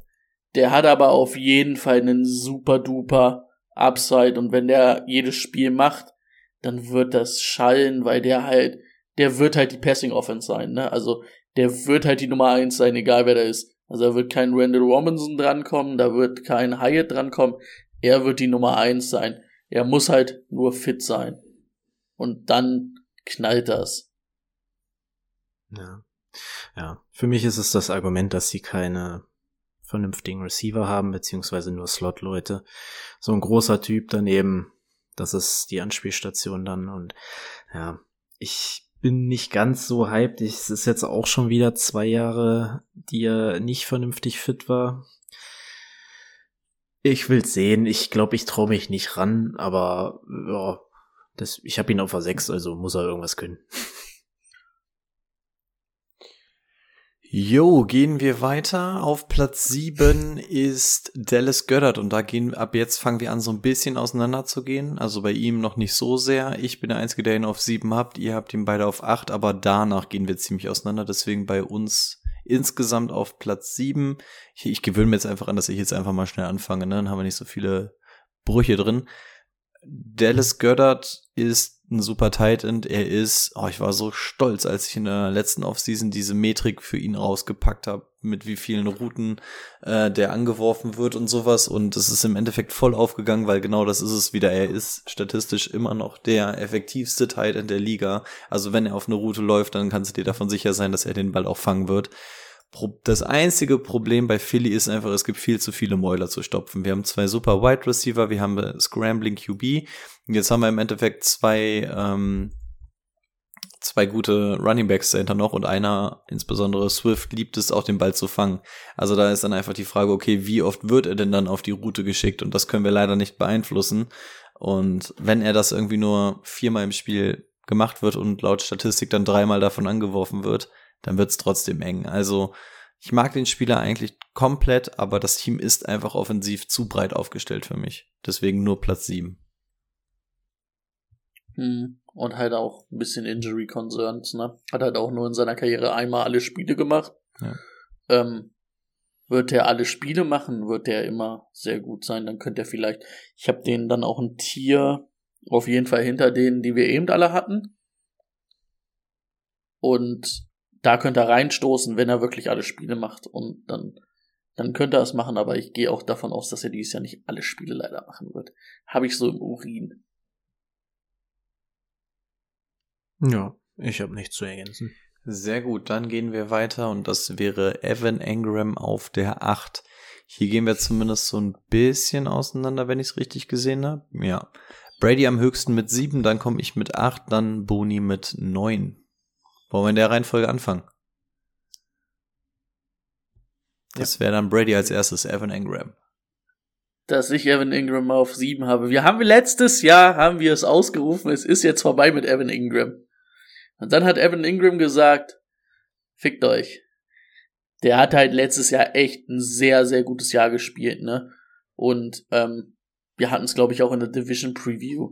Ähm, Doug Peterson mag Tight Ends, mag dynamische Tight Ends, das ist er.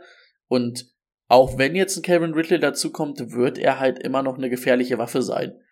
Ähm, und das ist halt für mich, ich habe dann halt die nächsten Leute habe ich alle, oder ich habe jetzt nochmal vier Leute in einem Tier, unter anderem Goddard, unter anderem Ingram, das ist so bei mir Tier 3.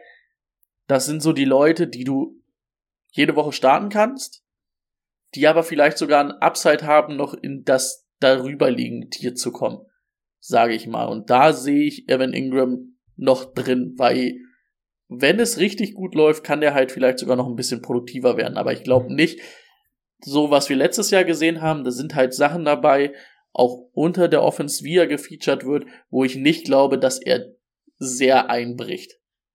Und daher ist es für mich einfach eine solide Nummer und so, wenn ich mit Evan Ingram in die Saison gehe, bin ich nicht komplett hyped, aber ich sag, boah, ich bin zufrieden mit meiner Titan Position.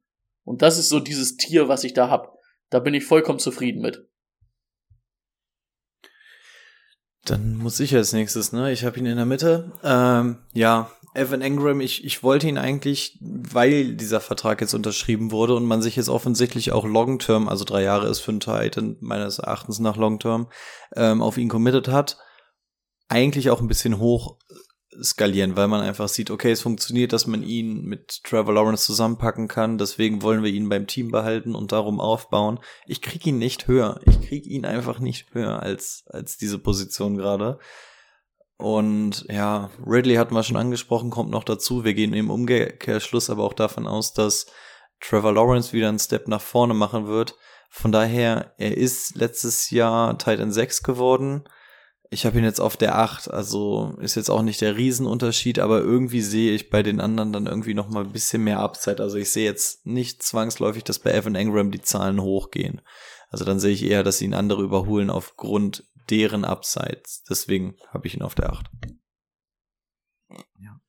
Ich habe ihn, ich habe ihn nur an 9. Ähm, ja, man muss äh, bei solchen Sachen dann immer so ein bisschen vorsichtig sein. Ja, er ist, äh, was hast du gerade gesagt? Sieben Sechs. geworden? Sechs, sieben? Sechs, sechs, ähm, ja, er hat auch alle Spiele gemacht im Gegensatz zu anderen. Ne? Es ist so Points per Game mäßig einfach nicht so viel, weil er nicht wirklich Touchdowns fängt. Ich glaube, mit Calvin Ridley wird es in der Red Zone auch noch schwieriger, Touchdowns von einem, von deinem Titans zu bekommen. Und ja, das ist eine solide Nummer. Den bin ich auch zufrieden, wenn ich ihn im Team habe. Da weiß ich, dass ich Woche für Woche ein paar Punkte bekomme, aber der wird mir ja, vielleicht kann er mir ein Spiel im Jahr gewinnen. Ansonsten ist er halt der, der mir keins verliert. Und ähm, ja. Oh, das passt aber ganz gut zu all dieser Titans in dieser Gruppe, finde ich, die ich da in diesem Tier habe. Ja, ich glaube, Dallas Goddard kann ja schon ein bisschen mehr gewinnen.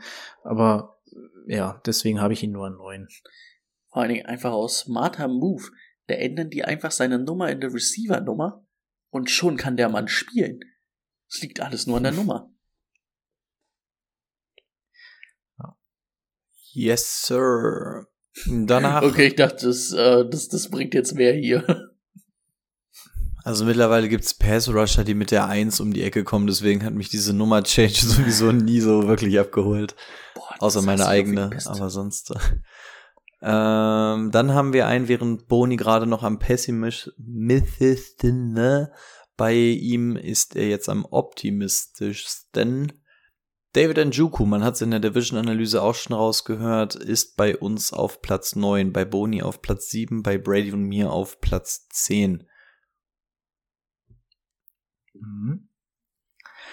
Ja, letztes Jahr PPR ähm, Titan 10 geworden und das mit nur 14 Spielen. Ich glaube einfach, dass diese Offense an sich besser klicken wird. Man hat es mit ähm, Deshaun schon gesehen und ich sehe jetzt nicht, äh, also die Spiele, die er gemacht hat, wenn ich das mit einem Evan Ingram vergleiche, sehe ich mehr, also ist es vergleichbar und ich sehe mehr Upside bei Njoku, deswegen habe ich ihn ähm, ein oder zwei über ihn ge gesetzt. Ich sehe auch ein bisschen Touchdown-Potenzial. Ja, bei mir ist Njoku so ähnlich wie das, was wir auch bei Deshaun Watson die ganze Zeit gesagt haben. Du musst einfach, also what if und bist du ein Believer. Also wenn man davon ausgeht, dass dieses Team sich irgendwie wieder zusammenreißt, dann kann es dementsprechend auch bei Njoku klappen. Ähm, man muss halt auch einfach sagen, dieses Team hat sich einfach an Njoku mit der Vertragsverlängerung letztes, vorletztes Jahr einfach gebunden. Deswegen kann es da auch keinen anderen geben. Du hast jetzt nicht die unfassbar vielen Anspielstationen. Von daher er wird definitiv ein Teil davon sein und das steht und fällt halt wirklich alles mit Deshaun, mit der Rückkehr eventuell von Deshaun Watson. Und wenn die ausbleibt, wird es bei ihm weiter ausbleiben. Denn der Junge ist auch schon seit sechs Jahren in der Liga, fühlt sich irgendwie nicht so an, aber ja. Ähm, ja, aber darauf kommt es dann einfach an. Und wenn diese Connection stimmt, dann ist potenziell die Top 5 sogar drin. Ja, bei Njoko bin ich ein bisschen skeptischer, weil einfach, wenn ich mir die Stats angucke, jetzt, jetzt habe ich die, ich Trotte, hab sie jetzt zugemacht, Mensch. Wo mache ich die denn wieder zu? Wenn ich mir die Stats angucke, ähm, es war letztes Jahr schon mit sein produktivstes Jahr, ne? Und wie du schon sagst, der ist sechs Jahre in der Liga. Ich weiß halt nicht, hat er so viel mehr im Tank? Hat er, ist das ein ist es ein Titan für euch, der eine 1000 Yard Saison in sich hat? Da würde ich ein klares Nein geben. Wie, das, das, das ist das, was Rico und ich gesagt haben. Deshaun Watson? Ja. Ja oder nein? Ich glaube nicht, dass er vom Titan-Spiel besser wird. Ich glaube einfach, dass der Quarterback endlich mal einer ist, der, also, was hatten die Browns in diesen, oder die Teams, war er die ganze Zeit bei den Browns? Ja, natürlich. Ein Draft-Pick von denen. Ja, was für Quarterbacks hatten die in dem Jahr? Eine Menge. Schwierig. Der Sean Kaiser war ein Believer auf Titan. Der hat Titans gelauft. Es ist aber auch so geil, wenn du dir seine Statistiken anguckst. Also, der hat letztes Jahr gerankt. Teilweise sind da, da war er Tight End 43, 37, 42, 28.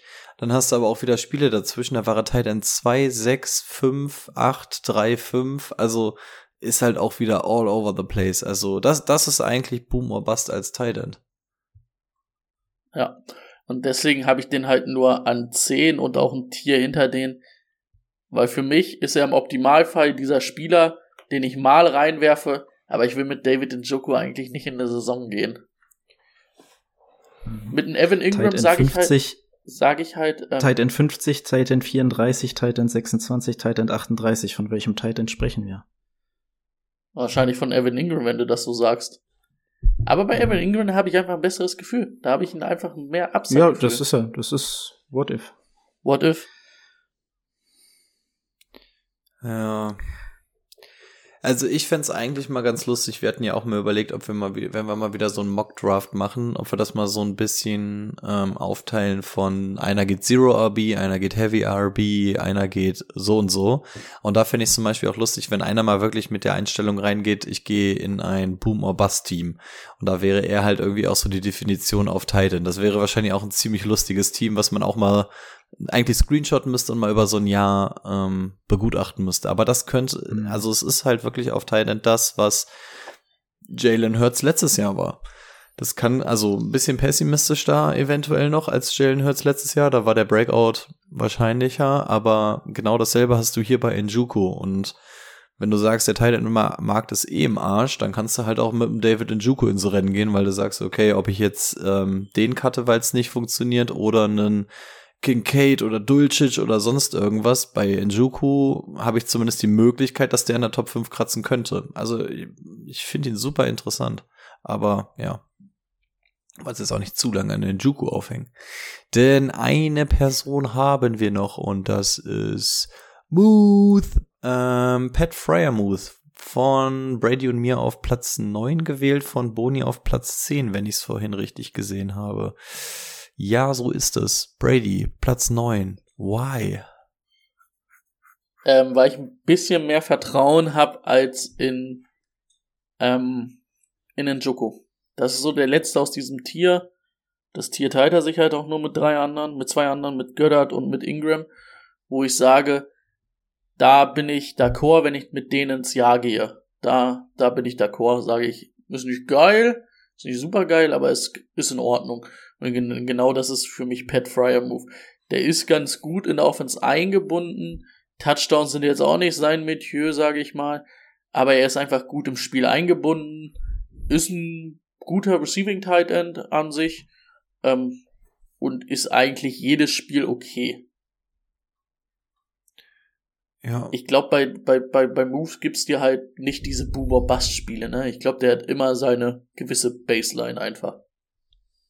Ja. Also da war schon sehr viel dabei, was ich mag, wo ich mich anschließe. Es ist so die ruhigere Variante von David Njuko. Und genau, also er ist wahrscheinlich ähm, deutlich besser eingebunden. Man muss auch sagen, das mit dem Touchdown, das war letztes Jahr wirklich eine, wahrscheinlich eine Ausnahme. Also wir haben nur zwei Jahre von ihm zu bewerten, aber in 21 hatte er auch sieben Touchdowns. Letztes Jahr waren es nur zwei, aber das war ja so ein generelles Problem der Steelers eigentlich. Also Deontay Johnson hat ja, glaube ich, auch super wenig. Wer hat eigentlich Touchdowns gemacht, wenn die beiden Kein. keine Touchdowns Ey, weiß ich, alle Najee oder wo sind die alle hingefallen? Ich weiß es tatsächlich auch nicht. Muss. Najee und Jay. Oh, das ist schon krass. Ähm, ja, aber man muss auch zum Beispiel sagen, ich, ich also Ach, Kenny Pickett, ich, ich werde wahrscheinlich in diesem Leben kein Fan mehr von ihm, aber er hat jetzt auch nicht so brutal schlecht gespielt, wie ich es mir vorgestellt habe. Von daher, wahrscheinlich wird das, wenn er jetzt nochmal einen Step draufsetzt, der, der Quarterback in diesem Team bleiben für die nächsten Jahre.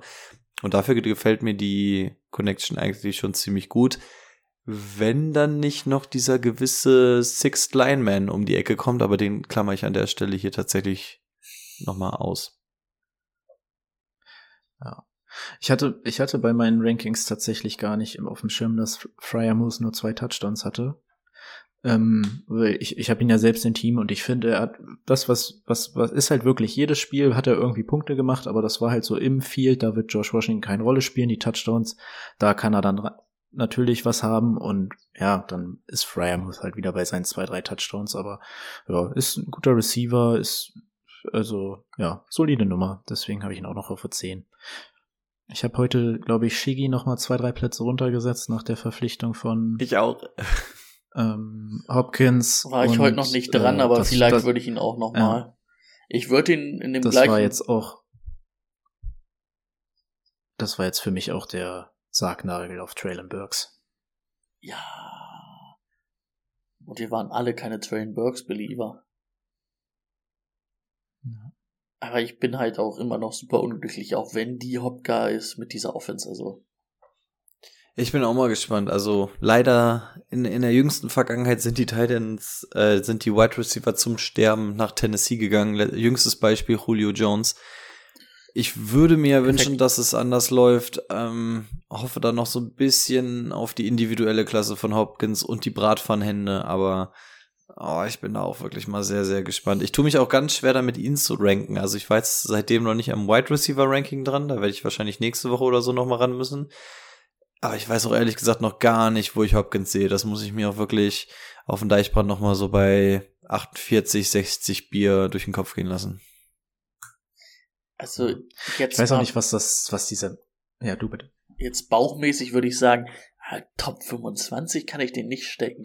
Schwer. Sehr, sehr schwer. Vor allem Obwohl hast ich du ihn auf Quarterback, individuell da hinstecken würde. Ja, und du weißt, auf Quarterback nicht mehr spielt überhaupt Tannehill das ganze Jahr. Du hast irgendwie noch Malik Willis und die Bananenschalenfresser da, Bowser. Dass Malik Willis jetzt Also- wieder da ist und gesagt wird, also Malik Willis könnte vielleicht sogar ein Starter werden Ja, jetzt. ja, Also also das, es ist- das ist so absurd alles. Aber hey, er wollte ein super Team haben und hast du nicht gesehen, aber ja, gut.